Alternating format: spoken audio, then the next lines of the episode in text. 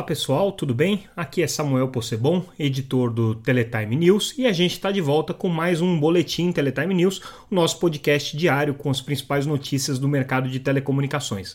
Vocês já sabem, a gente aqui traz as principais notícias do dia no setor de telecomunicações, mas você pode ler a íntegra de todas essas matérias no nosso site www.teletime.com.br. Hoje a gente traz as notícias que foram destaque nessa terça-feira, dia 11, né? Então o nosso boletim começa trazendo justamente a primeira informação do nosso noticiário, que é um repasse feito pelo Ministério das Comunicações de 200 milhões para a RNP, a Rede Nacional de Pesquisa, para a implementação de projetos de conectividade. É, por que, que, isso é importante? Bom, é, o Ministério das Comunicações tem adotado, é, pelo menos aí desde que o governo Bolsonaro começou, a RNP como seu principal veículo executor das políticas públicas é, relacionadas à área de conectividade. Então, praticamente todos os grandes projetos aí que envolvem o Ministério das Comunicações na parte de construção de redes, operações de rede de conectividade, de fibra principalmente, têm sido executados pela RNP. É, não é uma, uma relação é, muito simples de ser compreendida, uma vez que a RNP é uma entidade que foi criada para ser é, uma infraestrutura de suporte à pesquisa, então, é, para redes é, que interligam instituições de ensino é, e universidades. A execução dessas redes pela RNP para projetos de conectividade de uma maneira geral é atípica, mas foi o mecanismo aí que o Ministério das Comunicações encontrou para viabilizar o repasse desses recursos e a execução desses recursos poderia ter optado pelo caminho da Telebrás e a gente especula por que, que isso não foi feito. Muito provavelmente porque a Telebrás tem uma expectativa de ser privatizada e nesse caso, se você começa a colocar é, projetos de conectividade em cima de uma empresa que vai ser privatizada, você distorce é, o valor da empresa e você eventualmente pode ter problemas aí para viabilizar a privatização. Só que a privatização da Telebrás tam, tampouco está andando, então fica uma coisa aí um pouco é, obscura da razão pela qual o Ministério tem optado pela RNP para esse tipo de projeto, mas o fato é que existem, é, é, foi, foi, esse repasse de 2021 de 200 milhões de, de, de reais é, para a Rede Nacional de Pesquisa, é, se divide em diferentes projetos importantes. A Infovia Potiguar, que é uma infovia é, é, no Rio Grande do Norte, que deve receber aí perto de 11 milhões de reais. É, o programa Internet Brasil, que deve receber é, na casa aí de 140 milhões de reais um projeto de conexão nas escolas, em escolas que deve receber mais 46 milhões de reais, e a Infovia Alagoas, que deve receber perto aí de 3, 4 milhões de reais pelos números divulgados aí pelo Ministério das Comunicações, e isso está é, no nosso, na nossa reportagem.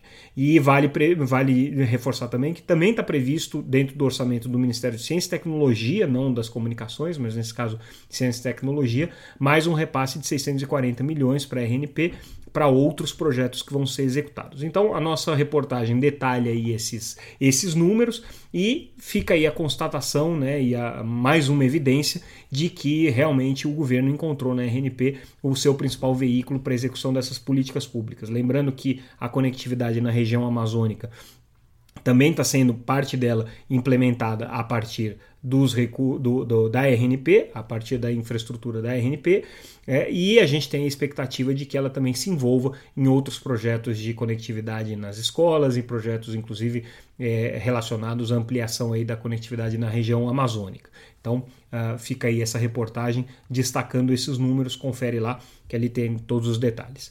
Outra informação importante que a gente traz hoje, ainda com relação aos números é, finais aí de, de acessos que a Anatel divulgou referentes ao mês de novembro, né, é o dado de telefonia fixa. A gente não, não trouxe esse, essa informação ontem, mas a reportagem de hoje mostra aí uh, um, um, um, número é, relevante é, de crescimento das é, autorizadas, então das, é, dos acessos que estão ligados às operadoras que funcionam por meio de autorização, e uma retração no mercado de é, concessionárias. Com isso, né, existe uma aproximação e o, o, o total de acessos de telefonia fixa por meio de autorizações que são muito mais frágeis, não tem toda a proteção jurídica de uma concessão, são prestadas em regime privado, ao contrário do regime público típico do, da, das concessões está ficando muito próximo. Então significa que daqui a pouquinho as autorizações passam, provavelmente já devem ter passado aí no final de dezembro, porque lembrando que esses números são de é, novembro, né? No final de dezembro as autorizações já devem ter superado as concessões. É, ao todo, hoje, a gente tem no mercado brasileiro é, 28,9 milhões de linhas ativas em serviço, praticamente 29 milhões de linhas é, ativas em serviço. Isso representa aí um número 1,2% menor do que o mês de outubro, então é um mercado que está em rápida erosão, perdendo base é, rapidamente. É, hoje as concessionárias têm por volta de 14 milhões e meio de acessos e as autorizadas têm 14,4 milhões de acessos. Hoje não, perdão, em novembro do ano passado. Lembrando que esse número é de novembro. Em dezembro pode ser que essa relação já tenha se invertido. Mas é, é, importante então a gente reparar essa mudança aí no mercado de telefonia fixa. É um mercado que obviamente está em, em, em é, em fase de, de encerramento aí das suas atividades, né? A telefonia fixa cada vez menos relevante, mas não deixa de ser importante a gente registrar esses dados. Outra informação que a gente traz hoje é, no noticiário é a desistência de abertura de capital pela Vero Internet. É uma das empresas que vinha trabalhando aí com a perspectiva de fazer um IPO. No ano passado, é, algumas empresas fizeram, vale lembrar que aí a Brisanet, a Unifique, a Desktop, enfim, fizeram seus IPOs, abriram capital em bolsa. Outras ficaram pelo caminho, como é o caso da Torá, e aqui é, também a Vero Internet tinha essa expectativa de fazer abertura de capital, segurou. O grupo Vero tem diversos provedores aí no Brasil, né, espalhados pelo Brasil. É um grupo é, relativamente grande, já com 590 mil clientes em carteira aí de banda larga, atuando em 150 74 cidades, principalmente na região sul, em Minas Gerais. Né? É, o fato deles é, terem é, refugado aí no IPO não significa que eles vão parar o processo de expansão, eles deixaram isso muito claro, e é natural mesmo, o mercado tem essa, essa, essa, esse ciclo, né? principalmente para a abertura de capital em bolsa. Então esse, esse ciclo de 2021 já se fechou, né? provavelmente num segundo momento isso aí deve ser retomado, a depender aí das condições do mercado, das condições que se apresentem. Né? Mas tudo isso também é consequência dos resultados dos IPOs que já aconteceram. Então, é, como não foram, é, não foi um, um, um, resultado expressivo do ponto de vista de valorização em bolsa, as empresas que conseguiram abrir o capital em 2021 não tiveram uma valorização esperada. É, os analistas todos, e claro que obviamente a Vero está de olho nesses indicadores, né? consideraram que talvez não fosse oportuno fazer abertura de capital nesse momento. Mudando de assunto, indo aí para o tema de carreiras e é, RH, o ex-presidente da Anatel, Leonardo Euler, abandona a sua é, quarentena, né? ele te, teria direito de permanecer em quarentena por seis meses, a partir do momento em que saiu do conselho da Anatel, mas está abandonando a sua quarentena para assumir é, a função de principal executivo na área de é, relações institucionais da fabricante de turbinas é, Vestas, é uma empresa que atua aí no segmento de energia sustentável. Né? A Vestas é uma das principais empresas do ramo, uma das maiores fabricantes de turbinas é, para energia eólica no mundo. Né? E o Leonardo Euler vai então desempenhar esse papel de diretor de relações institucionais dessa empresa, aqui atuando para a América Latina. É, então tem uma atuação não só restrita ao Brasil, e vai trabalhar ao lado de Eduardo Ricota, que atualmente é presidente da Vestas, né, e que foi também presidente da Ericsson. Segundo eu apurei aqui, o Leonardo Euler, é, claro que vai se dedicar a esse tema de energia, mas é, isso não significa que ele vai se afastar totalmente do mercado de telecomunicações. Por quê?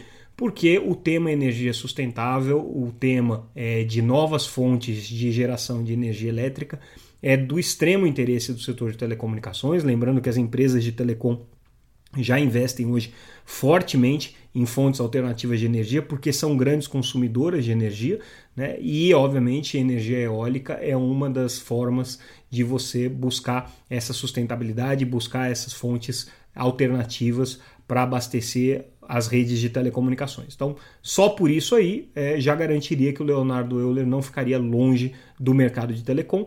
Obviamente, ele é, tem todo o interesse de se manter próximo, mas essa movimentação aqui na sua carreira indica que provavelmente aquele plano né, que muita gente comentava que o Leonardo Euler teria de ir para o setor público com, na, como num cargo eletivo, pro, provavelmente deputado federal.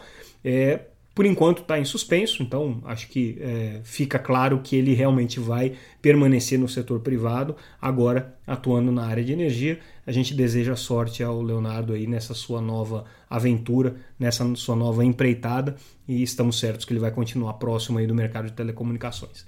E a gente fecha o nosso noticiário de hoje falando é, das projeções de crescimento da Nokia. Ela divulgou algumas diretrizes aí globais para o seu desempenho em 2021. Os resultados ainda não estão oficializados, mas já deu alguns guidances aqui, algumas referências né, de como que isso deve se desempenhar e provavelmente é, números melhores do que estava se esperando. Tá? O, o último trimestre, ao que tudo indica, foi muito bom. É, e, a, e a Nokia está prevendo aí um crescimento tanto de receitas quanto de margem é, dentro daquilo que ela vinha trabalhando. Interessante que, é, pelo menos por enquanto, ela não atribui isso a contratos de 5G ou é, serviços dessa natureza. Estão mais relacionados a um crescimento que ela já teve é, na área de software, na, hora de na área de contratos de serviços, né?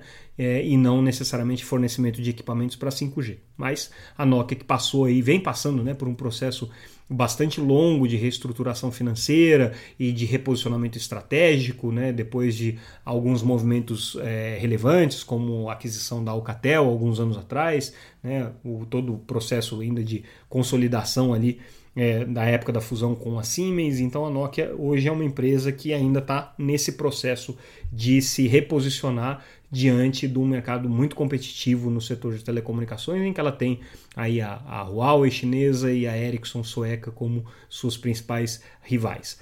Bom, pessoal, é isso. A gente fica por aqui. Esses foram os principais destaques do nosso noticiário dessa terça-feira, dia 11. Amanhã a gente volta com mais notícias sobre o mercado de telecomunicações. Lembrando que tudo que vocês ouviram aqui está disponível gratuitamente no nosso site Basta acessar www.teletime.com.br e acompanhe a gente também nas redes sociais, as principais delas, Twitter, é, Facebook, LinkedIn. A gente está lá presente sempre como Teletime News. Então procurem a gente nas redes sociais e acompanhem o nosso trabalho. Ficamos por aqui, um abraço, até amanhã.